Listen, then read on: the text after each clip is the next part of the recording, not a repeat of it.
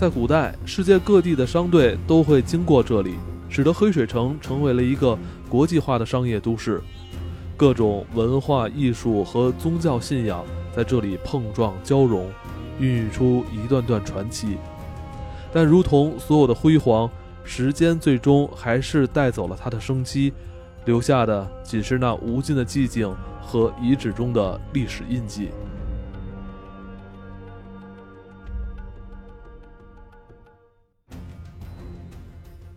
真正兴盛时期是在元代，呃，它作为丝绸之路上的一个重要节点，呃，黑水城也在元代获得了前所未有的发展。我们上一期一开始说过，呃，在一百多年前啊，这个俄国人曾经在这里窃取了很多宝藏。对，就在圣彼得堡东宫的这个博物馆里边，而且你要去的话，我记得七十块钱，你可以先上三楼，整个三楼没法形容的感受，远东馆。全都是中国的文物，以黑水城为主。现在不有一说法吗？研究西夏史要去俄罗斯嘛，就全都是。而且，如果你跟他说，你说我是来看黑水城的，他就给你带到旁边一屋里，然后有那柜子和抽屉，里边有没有登录在案的？因为当时他编号只编了八千多，但他偷走了两万多件，很多东西就是他也不知道是什么，所以每年还会请咱们这边的科学家去那边帮他们甄别这。是什么？因为您见过那个西夏文吗？西夏文特别神奇，它这个呃，它的这个偏旁部首一撇一捺跟中文一模一样，但是它插在一起你不认识，它特别复杂。偏旁部首是汉字的，对，撇捺，而且它也有隶书、草书、行书、楷书，但是它插在一起你就是不认识，它特别像后来道家的那个符似的东西，它像两个字合在一起，对，它也是方块字儿。而且它也是横竖撇捺，然后它就是笔，感觉笔画特别多。你一看，猛的一看都是一坨一坨的。对，你看着都像中国字儿，但你一个都不认识。对，所以，呃，你在那个地方就是也能看到中国的学者，说是哪个所哪个所的，正蹲在人家那办公室里边去帮他们甄别我们的西夏文字是什么，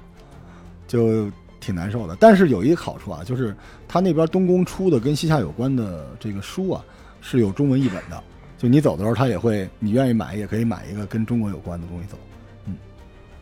他盗走了以后，这些东西主要最后就是在那个老罗说的那个东宫，叫什么阿尔米塔什博物馆。埃尼塔什。嗯，埃尼塔什博物馆，这个就是世界四大博物馆之一啊，就包括大英博物馆，还有什么卢浮宫什么的，他们的四大四大博物馆之一。这世界四大博物馆它的特点是什么呢？就是它里面藏的文物是全世界的文物。嗯。这故宫为什么不能跟它并列呢？因为故宫里面藏的都是咱们自己的文物，是，就是因为他们那个时候啊强大，他到处偷，到处抢，所以他这里面的文物呢是综合性的。但是西夏的这批东西呢，主要是黑橙子的，就是黑水城的这些东西。对，因为西夏总来说在历史上这个存在时间还是短，所以它就非常的稀有，它留下的这个文字啊文物非常稀有。说现在还能保留这么多。确实很难得。它二十四史都没有西夏，因为它确实是比较短，而且它这个政权，刚才崔晨也说了，天天苟着，然后骑墙，就包括李元昊那么雄才大略，到最后也是骑墙了。所以在二十四史里边，西夏史是宋史底下别传，只有两小章。所以他就是这个，你想研究他，他有关的东西都在那儿。但是我补充一句啊，东宫其实就是十月革命那东宫，一声炮响就是那地方。元朝建立之后，就这些文明基本就被都被他踏破了。对，因为这个元朝是等于是在咱们汉族人的地盘上，蒙古人建立的政权。然后蒙古呢，因为它有这个西征嘛，蒙古西征的话，它就是这个金帐汗国，它不是建立了四大汗国嘛，伊尔汗国是吧？然后这个金帐汗国呢，就是现在俄罗斯的地盘，所以俄罗斯长时间被这个蒙古统治，所以它那里面有很多。他为什么到这儿非得弄这些东西呢？他对那玩意儿他也有亲切感，说白了，是吧？可能也不是亲切感，就是我长就跟要那我长期被你欺负，我也得去看看你这个是怎么回事。所以他有这种心态，我觉得啊，他应该是有这种心态的。所以说，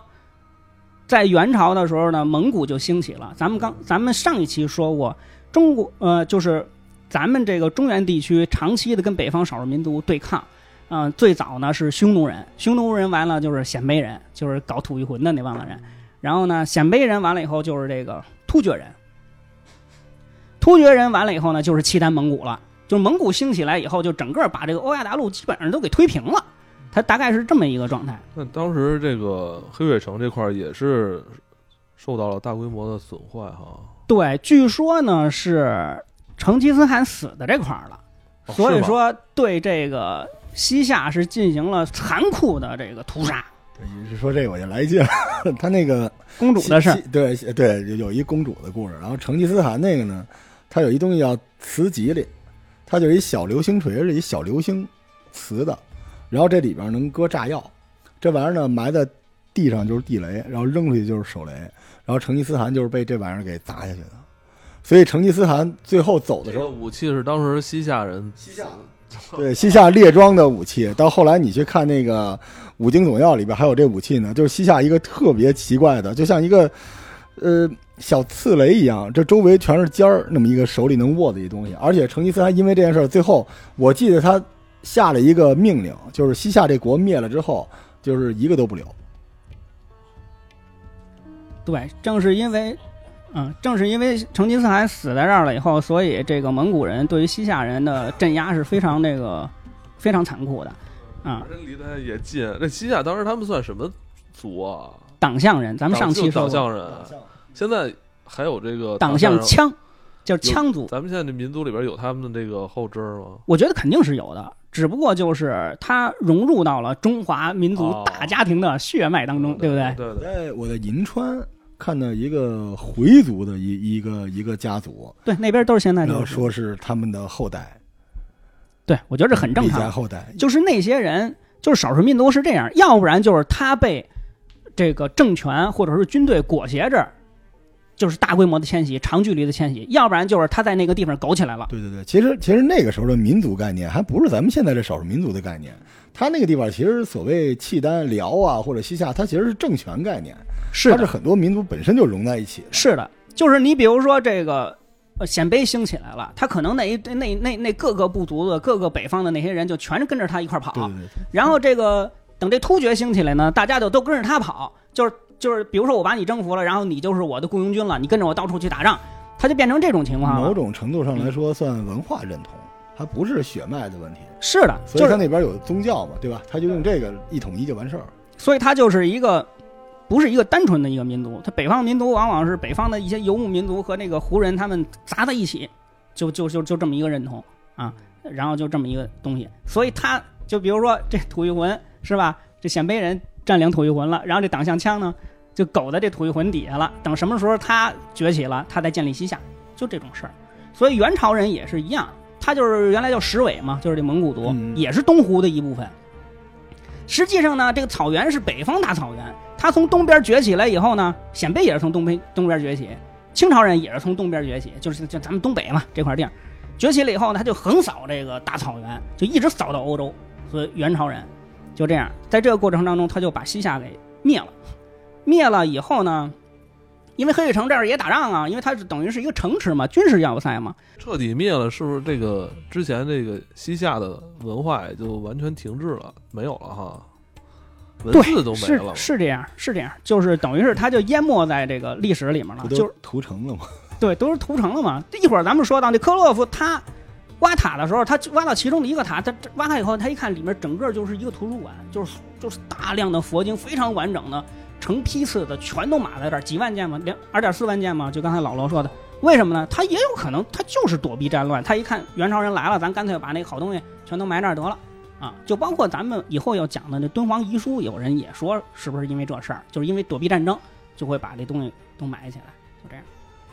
呃，元朝它建立以后呢，实际上黑水城又进一步的扩展了，又扩大。就是现在看到的黑水城的那个照片啊，那个图啊，就是它是一个东西宽四百五十米、南北长三百八十米的一个一个城池。我们现多大了？我们现在看着好像很小对我看现在就剩俩塔了啊，而且这个黑水城里面当时就是住着一万多人儿啊啊，然后它周围可能还有一些农民在那儿开垦。但是你得这么想，我们不能用我们现在的眼光去看古人的那个状态，嗯对不对？因为历史上宋以前啊，人口基本上都是在五六千万是最高峰了，就是到宋朝才人口将将破亿，一个亿啊，咱们现在是十四亿人，对对对所以我们不能用现在的眼光去看那个时候。所以那个时候呢，他可能有几万人在这儿待着，就已经很繁荣、很繁荣了啊！而且你想，西夏一共就三百万人，你得这么想。所以说，对于他来说是一个很繁荣的地方。然后他就对这个地儿进行了扩建，它只有东西两个城门，就是大的城市，你像北京或者西安这种，时候是四个城门，它是两个城门。然后呢，但是这个时候就是上期咱们也说了，麻雀虽小，五脏俱全，它逐步从一个军事以军事为主要这个目标功能的这么一个地方，变成了以通商贸易为主要的目标。因为这个元朝它不是一直打到欧洲去了吗没？有敌人了，它军事的价值就下降了。对，蒙古族他都给都给打干净了，所以说他军事的这个那军事属性就就下降了嗯它通商和驿站的这个属性反而加强了，变成丝绸之路的重要的节点了。嗯，而且元朝有一个容易被忽略的点，就是因为它是相当于中亚欧大一统，所以它其实呃各国之间的那个交流反而是更通畅的，是通关门牒什么乱七八糟，几大汗国都留在一起，所以元朝你可以看见非洲的、欧洲的各种各样的东西就出现在东北、内蒙都没问题，所以那个时候其实反而是经济和文化特别繁荣的一个阶段。是的，就是元朝只是在汉族地区它建立的国家叫元朝，它在那个波斯，在什么伊拉克那地方建的那叫伊尔汗国，在这个俄罗斯建立的这个就金帐汗国，所以说他就是不不同的地方，他的信仰也不一样。那边他可能就是信仰了这个回教了，是吧？就是就是入入了那个伊斯兰的那个信了那个了伊尔汗国。北边那边他可能就是跟俄罗斯他们那帮东正教跑了，所以说呢，咱们这边呢他就信了儒教或者佛教这套东西。没错，元朝时由于这个政策鼓励和这个地理位置优势啊，黑水城也成为了中西贸易的一个重要中转站。呃，是这样很多大量的商队、外国学者都曾经来到过这里，进行这种商品技术以及文化的交流。对，所以说就包括咱们那个陶瓷啊，然后就说那个元青花特别有特别值钱的那个陶瓷，你发现那元青花最多的是在土耳其，那 那那地方比中国还多，嗯，就是因为他们之间的这些贸易啊，就丝绸之路啊什么这些东西方贸易非常的繁荣，它没有什么隔阂。哎，那咱们现在看到的这个黑水城的最后这个遗址，是不是就是这个时期元朝时期的呀？元朝时期，它进行了进一步的这个扩建和进一步的经营，也就是说，这个这个时候呢，它这个里面还是在不断的发展了。但是再到元朝末年的时候，嗯就是明朝兴起了以后，他就把这个元朝给打跑了。我们注意啊，就是在一三五几年的时候，就是这个叫什么朱元璋啊，什么陈友谅什么那帮子人，不就开始造反了吗？就是张无忌是不是 明教是吧？然后他们造反的这个过程当中呢，就开始北伐，就从南边往北打。往北打的话，我们需要注意的是，不是把元朝灭了，是元朝跑了，是蒙古人跑了，他就变成北元了。然后明朝呢，他就在这个后来不是朱棣这不是造反吗？然后就在北京建了这个都了。然后你看咱们那个长城，这不北京都有长城吗？对，所以他对于北方，对于蒙古，他是没有控制力的。所以说，他跟元朝打仗，基本上就是按照这个长城这一条线上互相的攻守啊，是不是？等那这样的话，黑水城就变成了一个三不管的地方了，又回到了这个，又回到几百年前那个那个状态，就沙漠状态了。哦就是元朝人也懒得弄它，明朝人也顾不上了，嗯所以他就逐渐再加上西北风沙大呀，明朝之后有呃有很多包括气候所导致的一些水源问题，当时元朝的这个政治变迁，呃，以及当时的贸易路线也有所改变，是是那多种原因吧，导致黑水城开始走向衰败。嗯，嗯，最后就淹没在了这个大漠里面了。嗯，所以从明以后到明清这两朝，基本上大家就把它给遗忘了。忘了哈，嗯，就直到后来这个他好像也没有俄国人的到来也没有写到什么这个史书里哈，这这这这段 正是因为老罗说的这二十四史里面，他就没有西夏。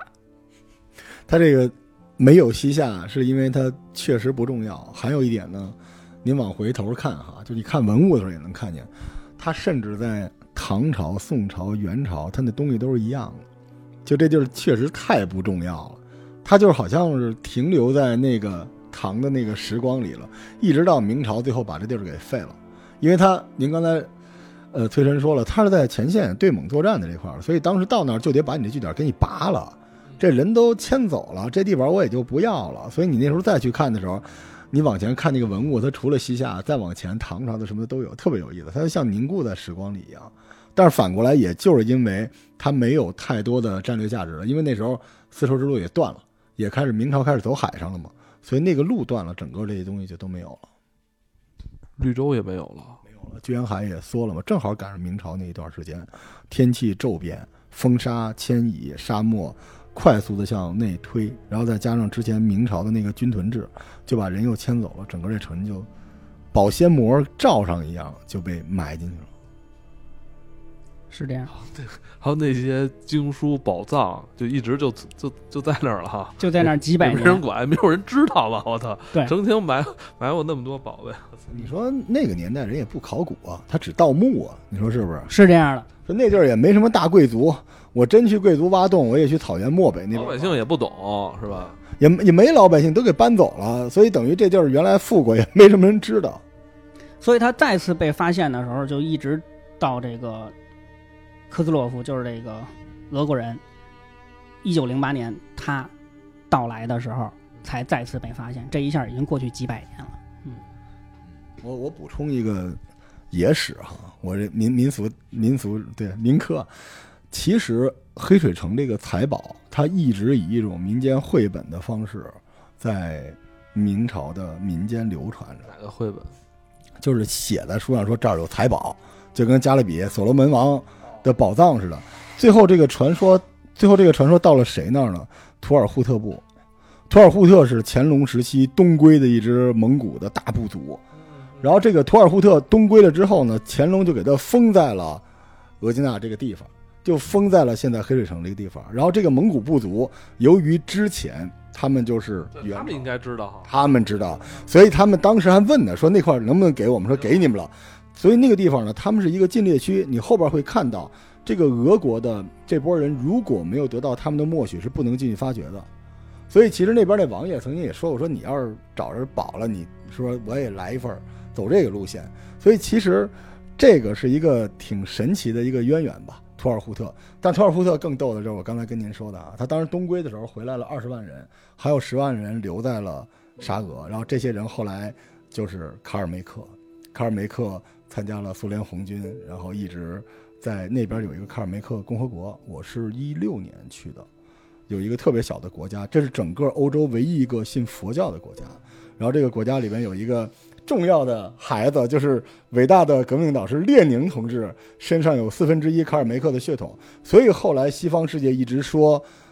苏联人或者俄国人是白色的鞑靼人，就是白色蒙古人，就是因为这个。然后前一阵的那个俄乌前线上有一个新闻，就是俄军一支部队是黄种人的面孔，然后带着随军的喇嘛，这就是卡尔梅克人，所以他们就是图尔扈特留在俄国的后裔。一下子这个历史就串起来了，就很黑水城后裔，对，黑水城后裔惊现乌克兰，对，所以其实这个蒙古王爷对于这个俄国的这个科考的支持，对于他们发现黑水城是非常重要，因为蒙古他们也不知道这个地方具体在哪儿，所以一开始有一个呃探险家，那个时候因为西方世界的自然科学远远领先我们，就我记得之前就来过一个人，然后他带了这个传说回去，说那地儿有这么一个地方，然后那帮人就嗨了，所以后来又过来找了这个图尔扈特的王爷，是一个那时候叫贝勒啊，清朝已经叫贝勒，然后他说行，那你去吧，然后就这么的才发现的，多可惜啊！你说这留给咱们多好！对，就是刚才说的这个明朝不是把这个元朝蒙古人打到北方去了吗？然后后来它就是主要分成两大部分，一部分叫达达，一部分叫瓦剌，就是这个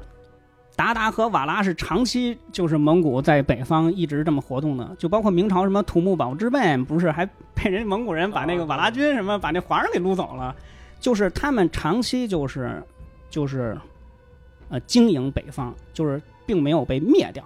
然后。但他们也不往南下去去，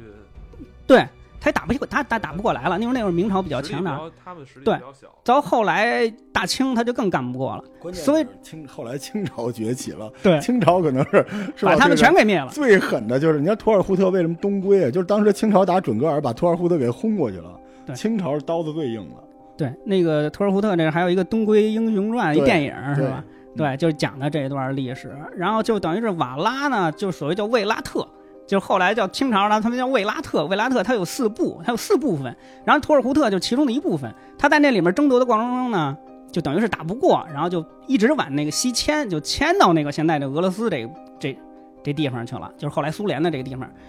但是这个俄罗斯这帮的人呢，他们在打仗的过程当中呢，他就老拿他们当雇佣军，就是说你能打，你就老给我出人，是吧？就是我现在要打乌克兰了，你赶紧给我出几个人过去过去打去。他们就老觉得自己受欺负，所以呢，一大部分这个托尔扈特人就东归，就回到了这个我们这个地方，然后乾隆就把他们安排在那儿了。这就是后来老罗说的这个事儿。这个克罗斯洛夫嘛，他就是号称是一个探险家，这不是是那个俄沙皇俄国的皇家学会的那个地理学会的会员嘛？他以国家派遣的这个名义来探探险。这个事情就包括后来咱们聊这个敦煌的斯坦因啊，包括咱们上次聊那个图坦卡蒙时候那些人，他们都是一个路数，都是因为他们已经科学化了，用科学的方法考察这个世界的地理啊、什么水文这些东西，所以他们都是。呃，打着探险的名义的这个强盗，这个科兹洛夫呢，先后是六次来到中国，从一八八三年到一八，呃，从一八八三年到一九二六年呢，连续来了六次。他前几次啊，他因为是地理学会的会员，他前几次他不是考古来的，知道吧？他没想到后来最后挖宝了，改本人是一个军人哈，对他也是军人，他的目的肯定是有那个不可告人的政治和军事目的啊，是不是？你看他干这活儿啊，搞这个地理勘探哈，对他搞地理勘探，他前几次就是一二三四次，他把中亚地区，就包括现在那某些斯坦是吧？包括我们的新疆塔里木地区，包括甘肃、西藏，还有川西一部分地区，他都走遍了。就这科斯洛夫，他用现代科学的方法，他去到那个地方，把那个水文环境、地理环境、高山，还有这个沙漠、植被、绿洲，所有东西他都考察，然后收集各种数据，记录在册，拿回俄国。你看他这目的就不纯吧？而且他收集大量的标本，他干的活儿比咱们大清可干的细多了。他就是收集那个西藏地区啊和中国这个西部地区的那些植物标本两万多件，然后各种花鸟、植物种子啊全都全都卷卷卷回去了，你知道吗？全都卷回去了。然后就是鸟类超过五千只，然后各种植物、鱼啊什么的，他什么都要，你知道吧？然后他把你这个地理环境、水源环境全都给弄得倍儿清楚。那是不是他那个狼子野心，就是有朝一日他是不是对这个地方想记这块地方，对呀、打主意啊，就是这意思。结果到第五次和第六次的时候，他就就是意外发现了黑水城。哦，他等于是最后才发现水黑水城，对，发现黑水城已经是后面几次来中国了。然后他来中国的时候呢，他带着一个全副武装的科考队，因为他前面来过几次了，他已经非常有经验了，怎么样在大漠中生存啊？怎么样在这西部的这个自然环境当中去去去搞事情啊？是吧？就跟咱们现在野外那个什么露营啊什么那帮人，是不是他得有什么各种装备什么？他已经很熟悉了。然后呢，就是他知道了这个黑民间的传说，黑水城有宝藏，就是刚才老罗说了，他就开始惦着找这个东西。当地的牧民呢，一看这外国人就不是什么好东西，就都不告诉他，他到处打听，大家都不告诉他，都那个躲着他，然后就直到他找到这个图尔扈特的这个王爷达西。这个人呢，他就是一个就现在所说的贝勒嘛，是吧？就是这这这个人呢，他比较喜欢那些新鲜玩意儿，然后这个这个这个科斯洛夫就贿赂他，就给他一些什么手手枪啊、什么照相机啊、什么留声机啊、什么这路数的东西。哎，他一看特好，然后呢，反正就是使用各种这个招儿，就把他这个给贿赂了，然后他就这个同意帮助他这个找这个黑水城，然后并且呢给他弄了一个这个向导，就是巴达，也是一个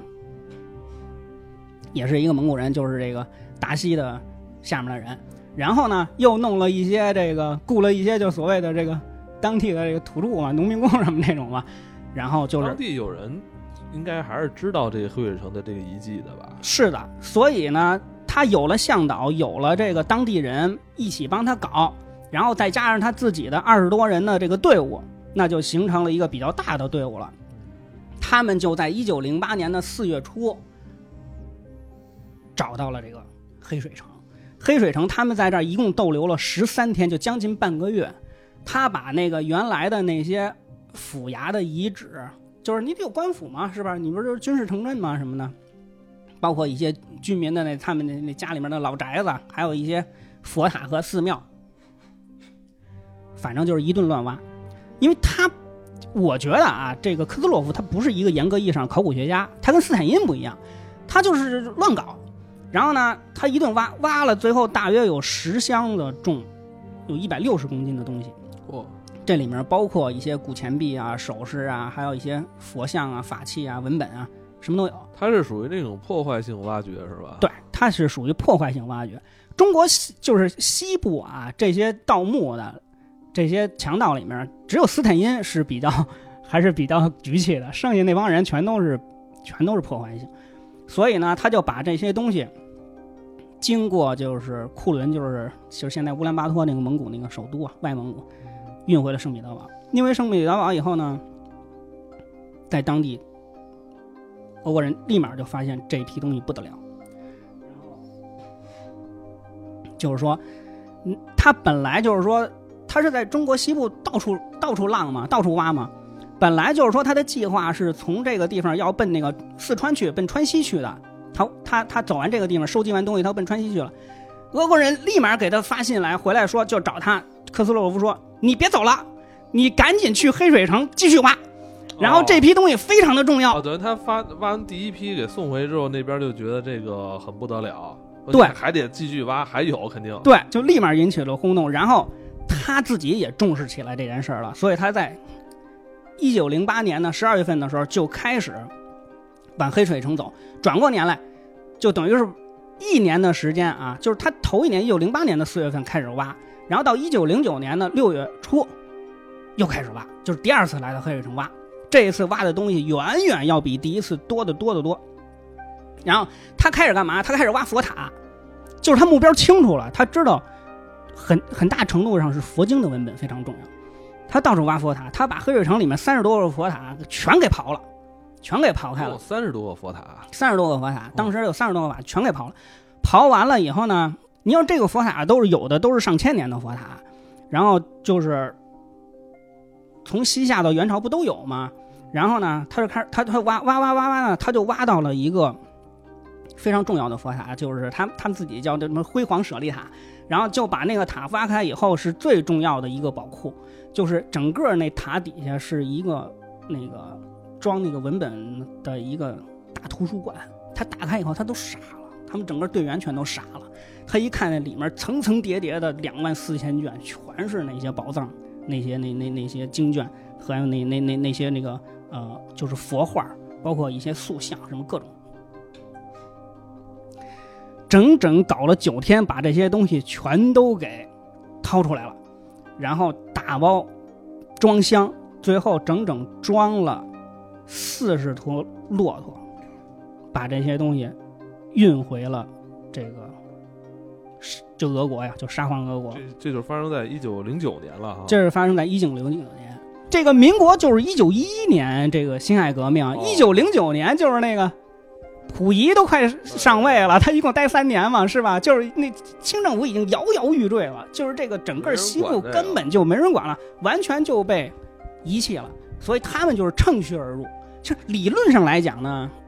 他认为我是科考，我是地理学会的会员。他理论来讲，他认为我是通过了这个呃光绪的这个这个清政府的，就是所谓的这个批示吧。但实际上他干了什么事儿，谁管他？没人管他。他当地就是那个王爷，他可能说了算，他把他贿赂完了，就搞定了，他就一顿乱挖呗，他就把所有的东西全都给运回了这个俄国了。所以说，西夏的这这个这个考古，就西夏的历史的资料，他那儿的东西比咱们这儿还多，就造成了这么一个这个这个遗憾的结果吧刚才提。到有三十多个佛塔，但是现在我们从老罗你去过了，你觉得还能看到几座？还剩一个相对保存完好，就是它也被挖了，但是你能看出它还有一塔样儿，其他地儿都什么都看不见了，都是沙子了。有点像咱玩大菠萝。你看地上有一凸起的塔，你过去帮一敲，塔碎了，里边叭叭叭掉装备，人家就都给爆掉了。就这个呢，那塔没碎，还剩一点。而且他这次发掘回去写了一个书，特别有名，叫《蒙古安多和死城哈拉浩特》。这个书是二零零一年兰州大学出版社已经出了，咱们可以买到的。然后这个书一百多万字，就是大家也可以在微信读书上开始看这个书，就是你讲什么呢？就讲他怎么挖掘的这一次挖掘，然后，呃，这个诗情画意，就我今天好开心，终于可以跟大家一块去挖那个东西了，这是我的理想。我们要为了人类什么的，你看你都，如果你的立场不是作为中国，而是你你的立场是一个历史那边人就觉得哇，这是我们这个科学家。但如果你作为一个中国人，你看的时候，你就觉得，在整个那个书里通篇没有讲到中国政府、中国的人民关于这个东西的所有权，什么都没有。他们就觉得在一个大世界上探险，探到了险，这个险是没有人发掘，他们发掘出来了，他们特别自豪说为人类留下了西夏学这个文化。所以大家也可以看看那个书吧。这里边我刚才说到托尔扈特，说到很多东西都是从那里面看的，就是心情很复杂。甚至刚才我们说东宫的时候，我都觉得很复杂，因为我们天天说要找大英博物馆要东西，对吧？从来没有人说找。他那那个文物比卢浮宫比大英博物馆的还多。这个第二次应该是他科科兹洛夫发掘这个黑水城最重要的一次，然后收获也是最丰厚的一次。他把这个些东西弄了四十多个骆驼运回来以后呢，有一些大件的东西呢，他不好运，他觉得太大，他就给埋在那个据说一个城西西墙角了那个墙角底下了，他给埋在那儿。然后他在一九二六年的时候第三次来到黑水城，但是这个第三次具体他搞了什么东西呢？非常的不清楚嗯。现在写这个第三次他干了什么呢？信息也比较少。没有记录，没有记录到他拿走什么了。对，没有记录到他拿走什么了。就是大家觉得呢，可能就是除了他发掘的一些东西以外呢，就是他第二次他把一些大件的，比如说佛像这些东西，他不好拿的，他埋在那个墙根儿底下以后呢，他这次可能就是他有可能挖出来再带走。再有一个非常重要的就是他在黑水城的周边又发现了二百多座匈奴时期的古墓。哦我们知道哦匈匈奴它是跟汉族对跟跟汉朝对应的，也就是说，那个时期是比较古老的。那应该是汉汉朝西汉时候了。对，所以说那个时候的匈奴的古墓出土的文物也是非常有历史价值，也是非常古老的。那么这个二百多座古墓，它发掘到什么程度呢？我们不得而知。他又从黑水城带走了什么东西呢？也不得而知。这反而让人有有更多的猜想。总而言之，这三次，他几乎就把黑水城所有重要的东西刨干净了。